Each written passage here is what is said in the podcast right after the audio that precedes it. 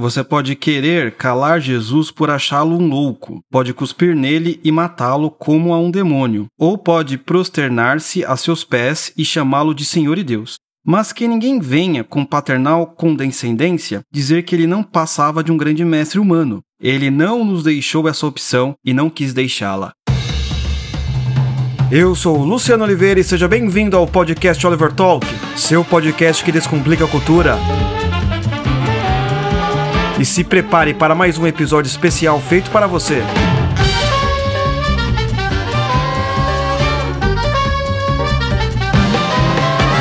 Meus amigos, minhas amigas, começando aqui mais um podcast Oliver Talk e eu quero agradecer você que está todo esse tempo aqui escutando o podcast, compartilhando, falando com seus amigos. Muito obrigado.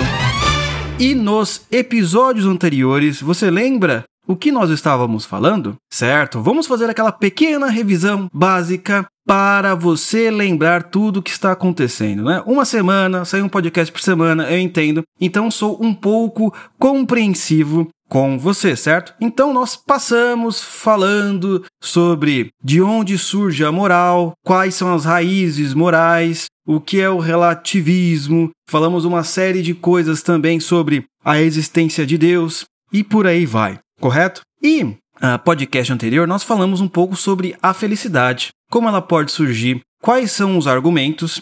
Hoje eu quero falar sobre algo que eu dei uma palhinha no podcast anterior, mas não desenvolvi muito, que é o fato de quem é Jesus? Deus, filho de Deus, mestre, louco ou estudante do PSOL, como a modernidade de hoje quer fazer.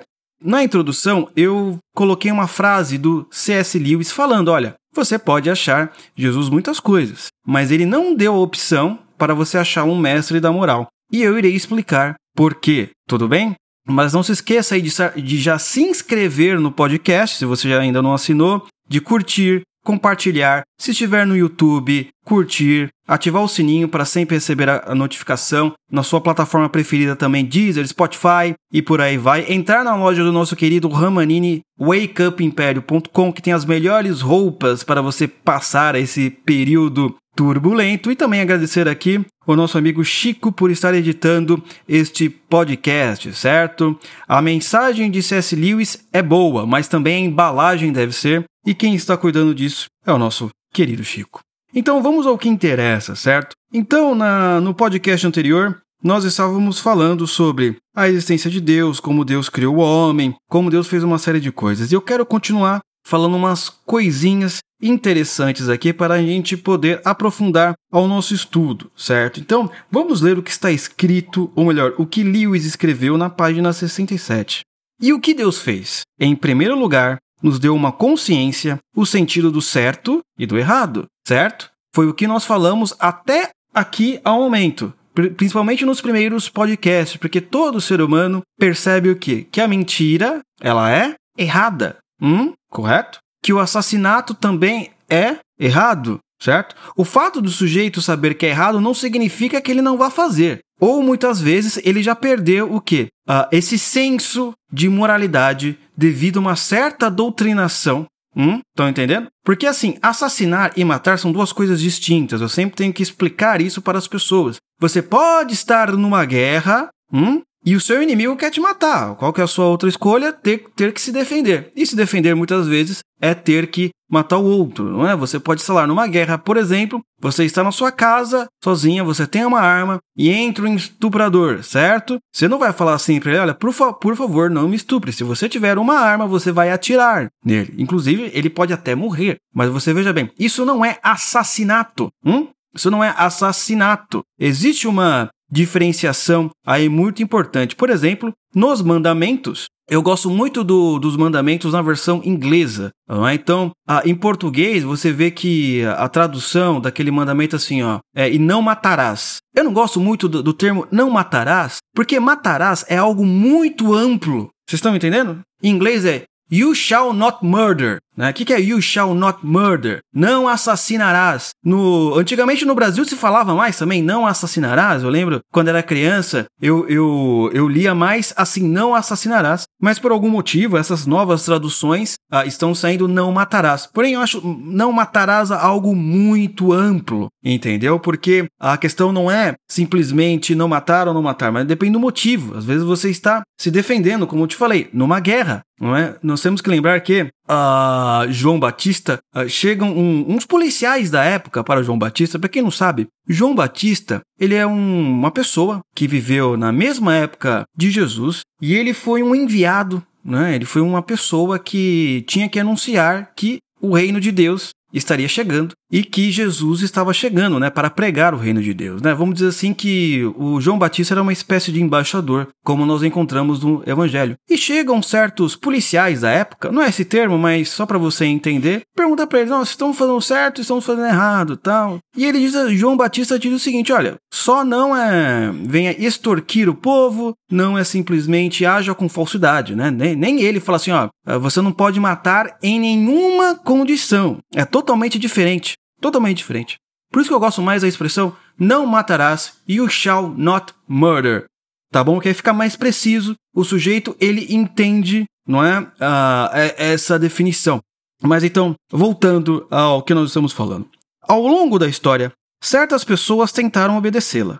Algumas com muito esforço. Nenhuma delas conseguiu obedecê-la totalmente. O que acontece? Lembra que nós estávamos falando que se existe um bem supremo, se existe um ente, né, vou usar um ente do que um sujeito, fica melhor, né, um ente, né, um ente que está acima dos homens, que julga o bem e o mal, correto? Este bem supremo que ele é, ele é também um bem perfeito. Ele, ele é um, um ente perfeito, né? Isso seria a definição de Deus, correto? Só que o bem supremo, conforme nós estávamos falando, ele é tanto a nossa consolação como o nosso terror. Por quê? Porque é o seguinte: ora, é bom saber que existe, acima de tudo, acima das leis humanas, acima da temporalidade das ações do homem, um juiz, este bem perfeito, que vai julgar aquilo que é bom e ruim. Qual que é a parte boa? Sim, porque ele é o bem perfeito. Qual que é a parte ruim do processo?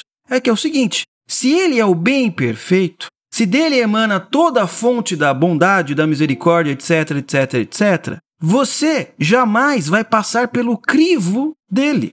Porque você não é perfeito. Você erra. Você simplesmente não faz as coisas como deveriam ser feitas. Você comete o quê? Transgressões contra a lei que esse bem perfeito tentou colocar. Ou seja, ao mesmo tempo que a gente fica aliviado pelo simples fato de existir este bem perfeito e que existe uma justiça acima dos homens que uh, os atos dos seres humanos serão julgados, não importa qual seja o dia, mesmo durante a vida ou depois da morte, isso não interessa aqui é a questão. Mas também, por outro lado, quem consegue cumprir, hum, quem consegue cumprir os mandamentos e as leis que este juiz perfeito coloca? É impossível. Por quê? Porque todos nós somos imperfeitos. E todos nós erramos. Logo, essa é a parte ruim do bem perfeito, porque ninguém vai conseguir ficar livre da sua justiça, tá bom? Esse é um aspecto muito importante que a gente tem que reparar e que a gente tem que perceber, correto? Em segundo lugar, continua Lewis, enviou a raça humana o que chamo de sonhos bons. As histórias extraordinárias espalhadas por todas as religiões pagãs sobre um Deus que morre e ressuscita e que, por sua morte, dá nova vida ao homem. Isso é uma coisa, é um elemento muito interessante que a gente tem que reparar aí. Se você tem várias uh, histórias pagãs, não é? De povos separados que nunca se encontraram e que tem uh, dentro deste povo essa história de um Deus que morre e ressuscita. Hum? Por exemplo, eu quero dar um outro sobre Noé. Né? Noé, não tem aquela história do Noé que acho que todos vocês conhecem. Teve um dilúvio de 40 dias. E isso sempre entra em discussão e é verdade ou não. Porém, tem um outro livro chamado A Epopeia de Gilgamesh, que conta a história de um rei da Suméria, que, inclusive nessa história, também tem o dilúvio. Isso é muito interessante, você entendeu? Porque são povos totalmente diferentes, né, que nunca se conheceram, mas relatam este dilúvio. E aí o que acontece? Algumas pessoas falam assim, ó, tá vendo como uma coisa é cópia da outra? Ou também nós podemos pensar de uma outra forma? Também temos que dar essa possibilidade? Não, mas espera aí. Se são povos totalmente diferentes que não se conheciam na antiguidade, e eles têm essas histórias de que ocorreu um certo dilúvio numa época X. Por que a gente não pode acreditar neles também? Não, porque é um absurdo, porque não dá para verificar, tal, tal, tal. Ué, mas se for para verificar por verificar, a gente não vai acreditar em nada da história antiga. Se você tem vários povos que estão relatando que houve um dilúvio, hum, por que não verificar? Então, também, como apontou Lewis, vários povos pagãos também tiveram essa história de um Deus que morre hum, e ressuscita. Povos que nunca se conheceram. O que ele vai chamar do que de, de sonhos bons, não é? É como se a humanidade já estivesse se preparando para a chegada do, de Jesus Cristo. E um elemento muito interessante, lá no Teatro das Ideias, nós estamos estudando uma série de livros antes de chegar no Novo Testamento, antes de chegar em São Mateus e Atos dos Apóstolos, que é o livro que o pedagogo Mortimer Adler, aquele que escreveu Como Ler Livros, um dos maiores pedagogos do mundo, que fez uma lista de livros ah, baseada em capítulos, às vezes você nem precisa ler o livro inteiro, que a gente lê por temas. E lá, por exemplo, antes de chegar no, no em São Mateus, que é o Evangelho, o que, que nós lemos antes? Nós lemos ah, Platão, nós lemos Sócrates, nós lemos Aristóteles. Agora, nós estamos lendo o quê? Plutarco. E o que tem em Plutarco? Nós lemos sobre Licurgo, legislador de Esparta. Depois nós lemos ah, sobre Numa, segundo rei de Roma. Hum? Depois nós lemos. É, não, agora nós iremos ler, na verdade, é, sobre a história de Alexandre o Grande e de Júlio César, antes de chegar uh, em São Mateus. Por quê? Por que dessa importância? É mais ou menos assim: olha, nós estamos conhecendo o mundo antigo, nós estamos conhecendo as histórias que uh, ocorriam no mundo antigo. Por exemplo, uma das histórias uh, sobre Rômulo, que foi o primeiro rei de Roma, era de que Rômulo, quando ele faleceu, na verdade ele não faleceu, ele subiu aos céus. Olha que interessante, e isso está em Plutarco, quando a gente leu a história de Numa. Então, olha que elemento também mais interessante. Quem está lendo lá com a gente, ou quem não está lendo, porque a gente está fazendo assim o Teatro das Ideias, né? Uh, não, não é uma escola de, de, de, de, crítica literária, porque crítica literária todo mundo tem que ter. Então a gente dá aula a cada 15 dias, justamente porque quem não consegue ler pode ver a aula ao vivo, ou depois consegue ver a aula gravada e também tem um formato podcast para você também poder escutar. Então, olha que interessante. Plutarco, ele, ele, ele destaca as virtudes desses reis. Ele destaca a virtude de Numa, segundo o rei de Roma, que foi aquele que mudou o calendário. Se o calendário que existe hoje, que nós conhecemos hoje, é o quê? Graças a Numa, não é? Tinha povos ali, o Egito, por exemplo, no calendário dele, um mês durava um ano. Né? Os gregos, eh, eles, o, o, o, ano eram dividido em quatro meses, não é? Não, não eram 12 meses como é hoje, certo? E o que acontece? Plutarco ele vai destacar sempre as virtudes. E é uma coisa muito interessante porque as virtudes que ele destaca, na grande parte das vezes, são virtudes parecidas com as virtudes cristãs.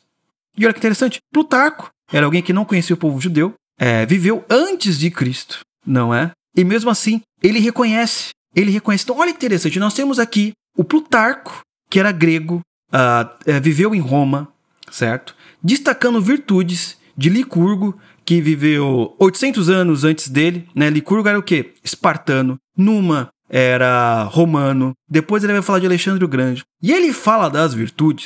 Hum, ele é, expõe as virtudes muito parecidas com as dos judeus, com as virtudes judaicas, ou melhor, com as virtudes que Deus passou para os judeus, não é? Naquela época mesmo do Plutarco, ou até antes, e eles nunca se conheceram. Isso é um elemento muito interessante não é? Para ser estudado e que todo mundo normalmente ignora. Valeria a pena, uh, inclusive, fazer trabalhos TCC sobre isso, se você está em sociologia, se você faz história, ou também ah, por acaso faz arqueologia ou até teologia, por que não, não fazer um trabalho dessa natureza? Se você faz direito também, né? A, a fazer um trabalho sobre a, como as leis, os povos, como as leis antigas, né? De, de povos que não se conheciam eram muito semelhantes e por aí vai. Vale a pena, né? O Brasil precisa mais disso, né? Do que lacração em TCC. Então, mas voltando à leitura de C.S. Lewis aqui.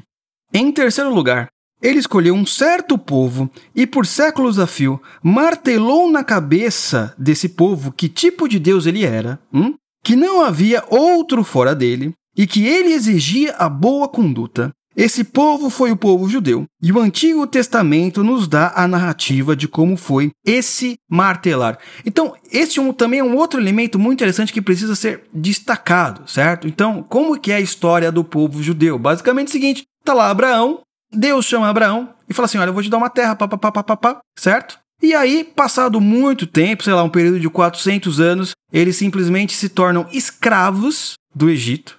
Hum?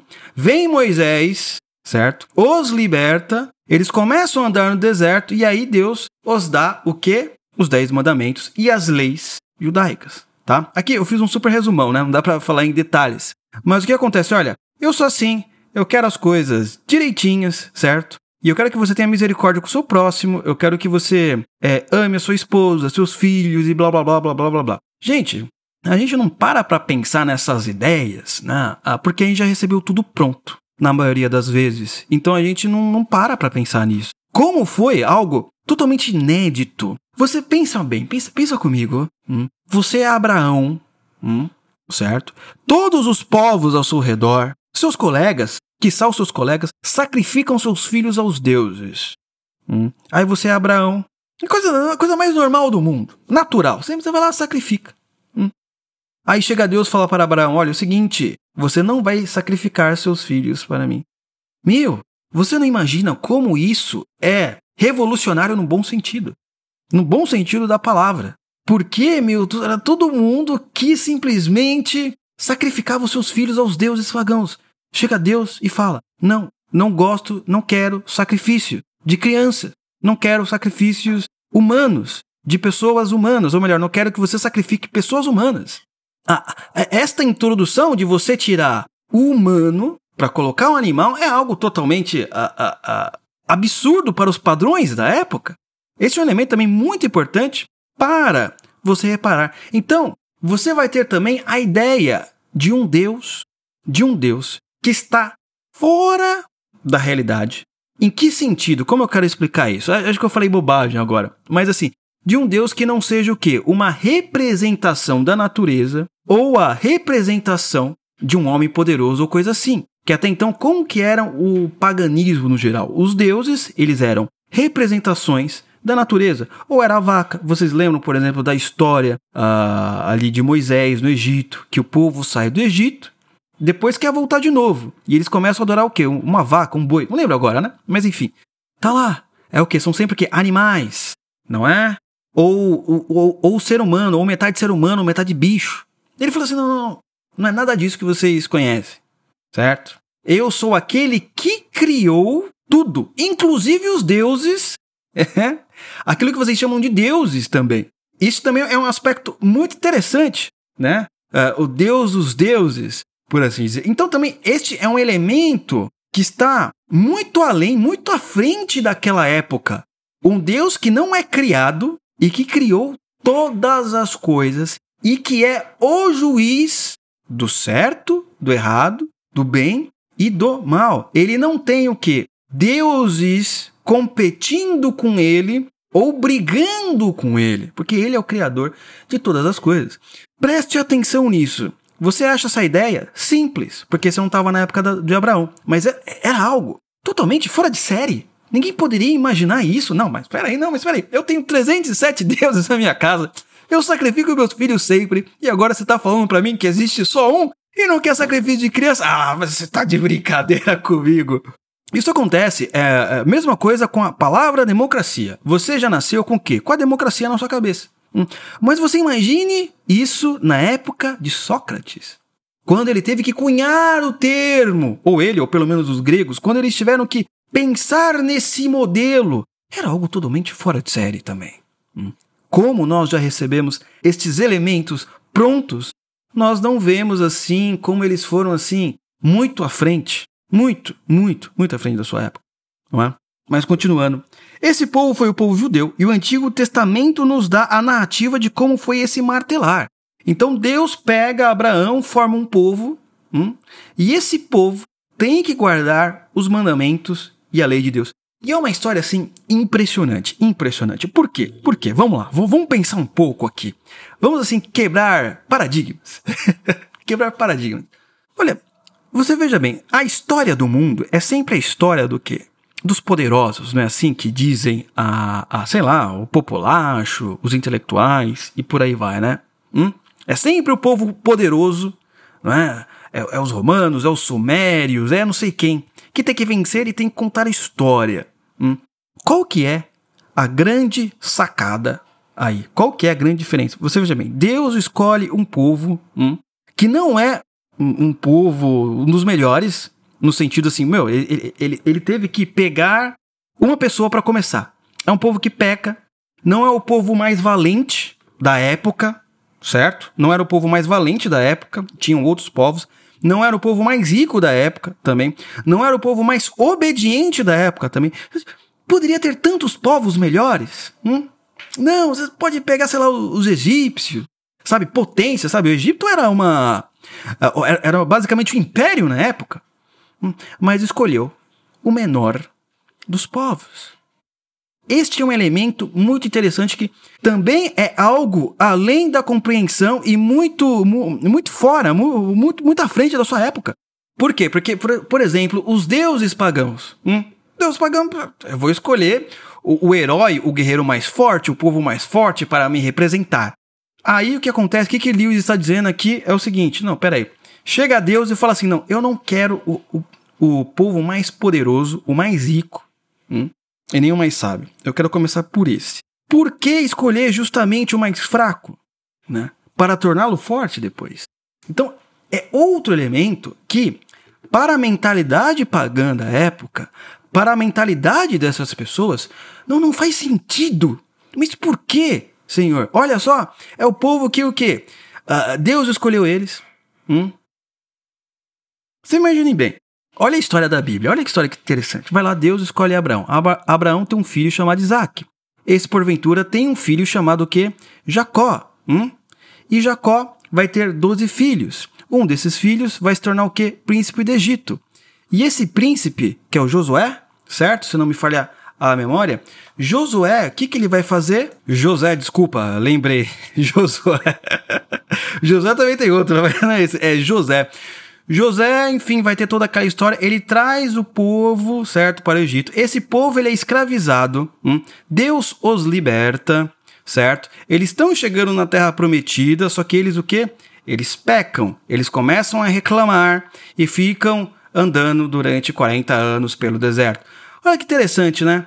Deus poderia ter desistido desse povo. Por quê? Né? Por que escolher esse? Por que desobe esse povo desobediente? Hum? Que o Senhor passa as suas leis, as suas regras, que os liberta da escravidão, hum, simplesmente pecam contra ti várias e várias e várias vezes. Mas não interessa. Deus escolheu esse povo, que também é o que? Algo totalmente muito à frente do seu tempo. Você não escolhe o mais desobediente e nem o mais fraco. Você sempre quer escolher o melhor. E foi um outro elemento também que Lewis está nos apresentando. Então, continuando a leitura. O verdadeiro choque vem depois. Entre os judeus surge de repente um homem que começa a falar como se ele fosse o próprio Deus. Afirma categoricamente perdoar os pecados, afirma existir desde sempre e diz que voltará para julgar o mundo no fim dos tempos. Olha que interessante. Agora ele está falando de quem? De Jesus, certo? E por que a Jesus ele é um choque maior do que tudo isso? Simples, simples, simples, simples. Porque ele fala como se fosse o próprio Deus. E isso é um grande problema, certo? Olha só, Jesus fala que ele pode perdoar os pecados. Para um pouco para pensar, para um pouco para pensar. Meu, sério, um ser humano, cê, cê, olha, vamos pensar um pouco, olha, não, ele não é Deus. Ele é um mestre da moral, ele é um sujeito legal, ele é um estudante do PSOL, como o pessoal quer colocar aí hoje em dia, né? Mas vamos parar para pensar um pouco. Nenhum ser humano nenhum ser humano, certo? Perdoa os pecados da humanidade e, para ser mais incisivo, nenhum ser humano está preocupado com o pecado do próximo, quiçá um pecado de alguém de outro país que ele não conhece. Você acha que eu estou preocupado com o pecado que um iraniano cometeu contra sua mãe? O sujeito fala, mentiu. O problema não é meu, nem sei como o sujeito fez isso. Vocês estão me entendendo? Mas agora é o seguinte, Jesus falou, olha, olha é o seguinte, eu posso perdoar os pecados e quando você mente, hum, você está transgredindo a minha lei. Opa, peraí.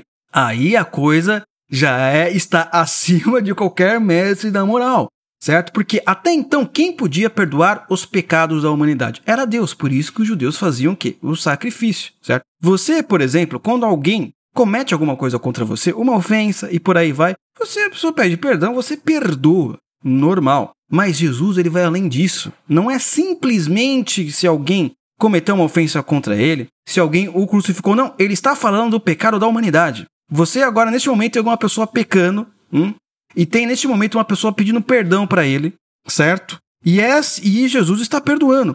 Você acha que um mestre da moral falaria uma coisa dessa? Não, ele é só um mestre. Você acha que um ser humano ele simplesmente agiria dessa maneira? Não. Por quê? Ou ele é Deus, ou ele é louco. Não tem alternativa. Se você não achar que ele é Deus, então qual que é a alternativa que fica? Peraí, um sujeito que fala que perdoa o pecado inteiro da humanidade. Não dá para engolir. Não dá para você falar, não, não, não, não tem meio termo, entendeu? Não, ele é o grande mestre. Desculpa, gente. Um grande mestre, um grande mestre dá conselho. Um grande mestre te ensina as coisas, não é? Te passa um pouco da sabedoria. Um grande mestre, ele não perdoa o pecado da, humani da humanidade e não tem poder para julgar os vivos e os mortos. Este é um ponto mais elementar aí do cristianismo, certo? E todas essas coisas, elas estão que registradas no evangelho. Que o problema é o seguinte, né? Hoje em dia, por causa que a imaginação, o imaginário cristão diminuiu muito, então cada um pode achar o que quiser sobre Jesus, tá? Cada um pode achar o que quiser. Porém, quando você está sem o imaginário, você acha qualquer coisa. Inclusive, você tira elementos muito importantes aí.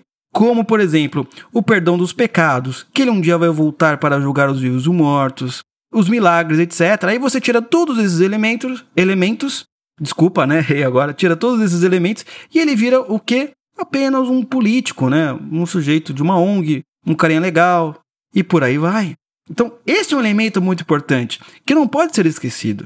Na narrativa sobre a história de Jesus nos quatro evangelhos, não existe a opção de ele ser um sujeito, de ele ser um cara legal, de ele ser um mestre da moral. Ou ele é Deus, certo? Da maneira como ele fala, da maneira como ele age. Se ele não for Deus, desculpa, gente, ele é louco. Quer uma outra prova? Jesus não fala isso? Venham a mim porque eu sou humilde e manso. Gente, presta atenção, presta atenção. Se uma pessoa normal fala isso, não pode vir aqui, eu sou humilde e manso. Você vai falar, ou esse cara tá tirando um barato com a minha cara, ou este sujeito é louco. Não é verdade? Ah, claro que é verdade. Só que você não reage assim quando é Jesus que está falando, porque você sabe que ele não é simplesmente uma pessoa, um ser humano qualquer.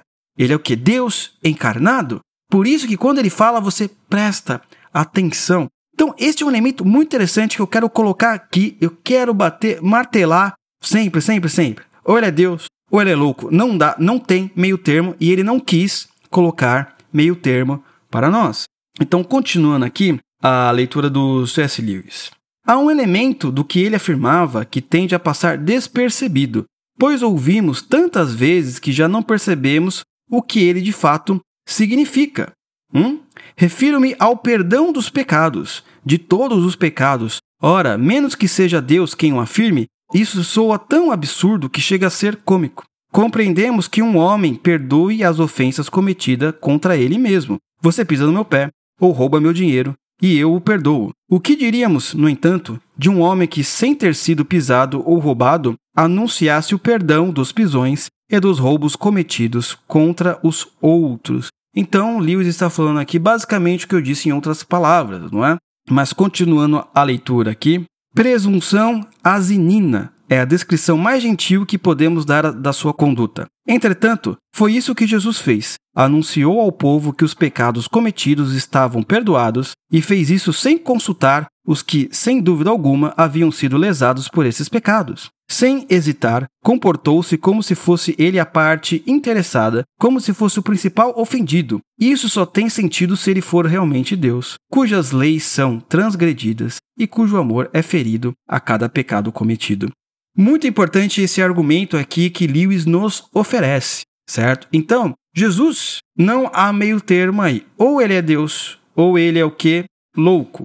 Porque, meu, você, conforme eu falei, volta a repetir, você não fica ofendido com o pecado, certo? Que um, um sujeito que mora na Líbia agora, você nem sabe quem é um sujeito. Jesus sabe quem é.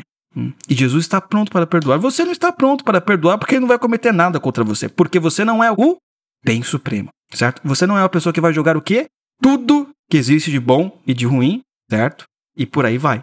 Continuando. No entanto, e isto é estranho e ao mesmo tempo significativo, nem mesmo seus inimigos, quando leem os evangelhos, costumam ter essa impressão de imbecilidade ou vaidade, certo? Continuando aqui, nos lábios de qualquer pessoa que não Deus, essas palavras, quais são as palavras que quando Jesus perdoa os pecados, não é? é não é? Quando Jesus perdoa os pecados, isso soaria imbecilidade se não fosse o próprio Deus falando, certo? Quanto menos os leitores, sem preconceito. Cristo afirma ser humilde e manso, e acreditamos nele, sem nos dar conta de que, se ele fosse somente um homem, a humildade e a mansidão seriam as últimas qualidades que poderíamos atribuir a alguns de seus ditos. Correto? Se eu digo que eu sou humilde e manso, o que, que vocês falariam? O que, que você falaria de mim? Que eu sou arrogante, não é? Qualquer pessoa que chega na rua e fala, olha, eu sou humilde e manso, o que, que você falaria? Ah, uma pessoa é arrogante. Porque uma das qualidades da humildade é justamente não é, é você não simplesmente sair por aí alardeando que é humilde correto? Mas quando Jesus fala, o que, que ele está falando para as pessoas? Ele está mostrando quais são as características de Deus. E aí é diferente, você olha isso com uma outra perspectiva, porque ele é Deus. Se ele não é, se ele não é, ah, o sujeito é louco. Não dá para você colocar essas palavras simplesmente num mestre da moral. Ah, vem a mim porque eu sou humilde. Não, não dá.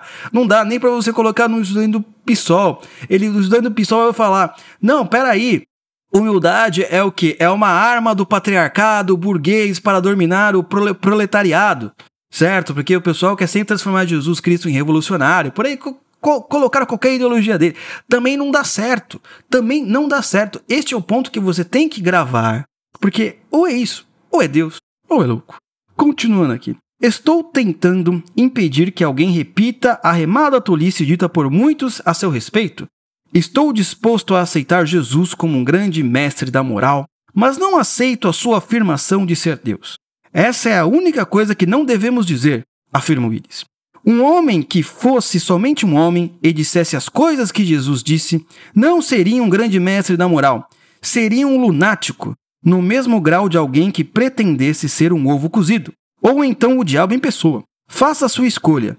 Ou esse homem era e é o Filho de Deus, ou não passa de um louco ou coisa pior. Você pode querer calá-lo por ser um louco, pode cuspir nele e matá-lo como a um demônio, ou pode prosternar-se a seus pés e chamá-lo de Senhor e Deus. Mas que ninguém venha com paternal condescendência dizer que ele não passava de um grande mestre humano. Ele não nos deixou essa opção e não quis deixá-la. Ponto final.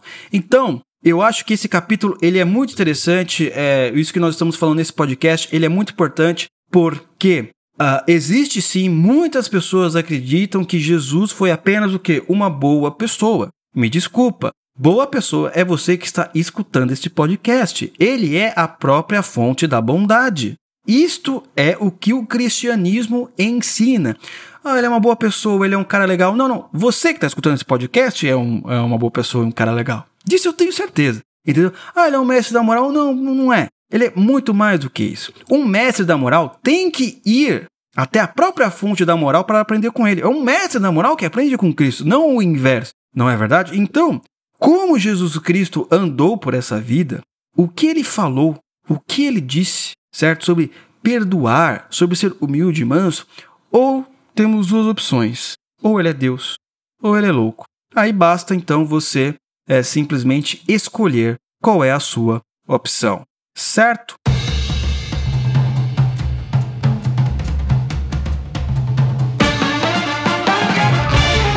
Pessoal, pessoal, não se esqueça de colocar o seu e-mail na lista de e-mail que está aqui na descrição, justamente para você receber os episódios de maneira adiantada, tá bom?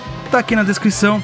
Vai estar tá aqui. Inscreva-se para receber o podcast Cristianismo Puro e Simples adiantado, tá? Você só se inscrever, você vai receber adiantado de maneira gratuita, tá bom? Também não se esqueça de nos ajudar se inscrevendo no Oliver Club. Quem assina o Oliver Club tem o direito ao quê? Ao teatro das ideias, à revista Cronos, podcasts exclusivos, ao nosso grupo no Telegram. Quem assina anualmente o Oliver Club ainda ganha os nossos aulões. Tudo bem, né? Só tem um aulão. Mas teremos próximos, né? Porque o aulão ele tá quase 90 reais. O Oliver Club tá o quê? 260? Ou anual? né? O anual dá pra você pagar ainda dividido. Se não, você assina lá por R$29,90 por mês. Tudo bem? Então quero agradecer a todos vocês. Também quero agradecer para quem comprou o curso do Jordan Peterson. E a gente se encontra no próximo podcast. Nesta mesma data, ou melhor, na mesma data não, neste mesmo horário, sempre às quintas-feiras, às 6 da manhã.